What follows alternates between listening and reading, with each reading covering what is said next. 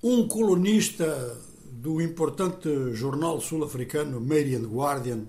provavelmente o mais importante dos semanários de toda a África Austral,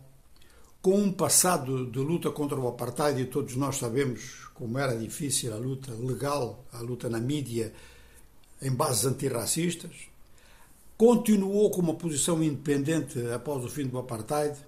e agora faz uma análise muito pertinente sobre esta cimeira dos BRICS que começou em Sandton, na África do Sul. Para o colunista que avalia os BRICS neste momento, tudo é questão de Índia e de China. E de facto, ele toca num problema importante porque há uma grande propaganda em torno dos BRICS, apresentando os BRICS como uma grande percentagem em termos económicos à escala mundial mesmo uma agência de notícias da Rússia fez uma soma de poder militar eh, dentro dos BRICS. E há depois outras somas que são feitas em termos de população. Ou seja, que este conjunto todo faria dos cinco BRICS algo até de maior impacto do que eh, o G7.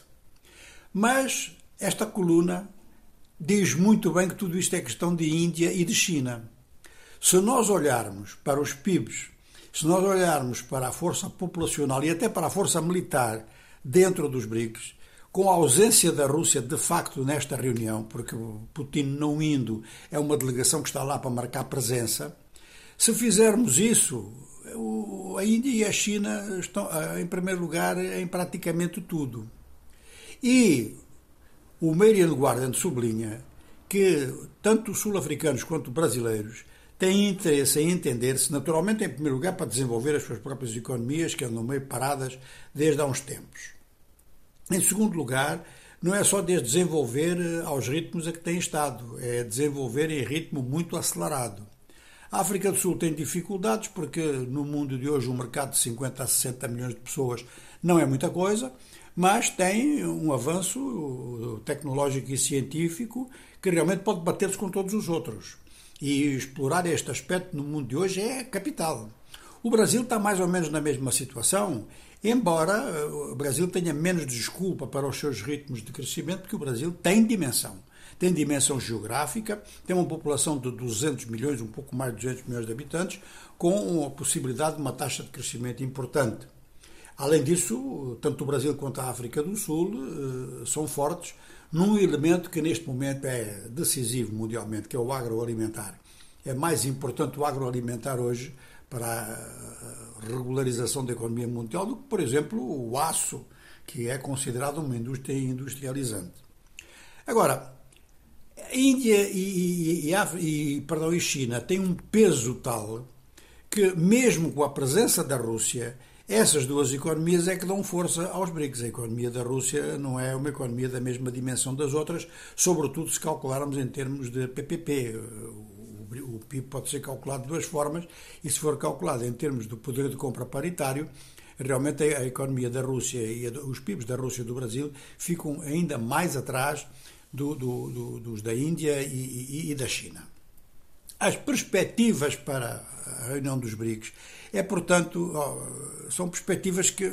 pronto, dependem dos desempenhos da China e da Índia. Se a China, como se receia, puder entrar em crise em função do estouro eventual uh, da sua bolha imobiliária,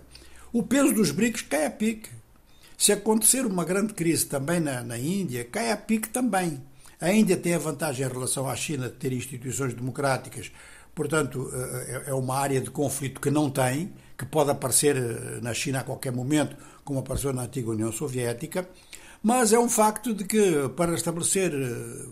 se não novos equilíbrios, pelo menos distâncias menores, aqui temos que ver que realmente a África e a América Latina têm que se articular mais e dar consistência àquele acordo que existe, que é um acordo de troca preferencial, eh, entre o Mercosul, onde o Brasil é a força dominante, e a União Aduaneira da África Austral, que é conduzida pela África do Sul. Agora, a ausência do presidente da Rússia significa que, primeiro, a Rússia continua a dar muita importância aos BRICS, inclusive porque está sem tribunas, em virtude das sanções, sem tribunas nos meios tradicionais. Nisso é apoiada pela China, que a China, muito provavelmente, o que pretende é criar eh, instituições que possam ser alternativas ou que possam balançar-se junto com as instituições tradicionais, onde se considera que o Ocidente tem vantagem. Mas a ausência da Rússia significa que ela não está a fim de causar problemas à África do Sul, que precisa da África do Sul e não lhe vai criar problemas uh, lançando Putin no território sul-africano, sabendo que há aquele mandato de prisão por parte do TPI, TPI do qual a África do Sul é signatária, e que isto ia criar um grande problema a, a Cyril Ramaphosa. De forma que temos todos estes, estes elementos. São estes elementos que nos ajudam a compreender aquilo que se está a passar a partir de há, pouco, de há poucas horas atrás e que provavelmente vai condicionar a declaração final e o perfil que vamos ter no final destas reuniões de Santon.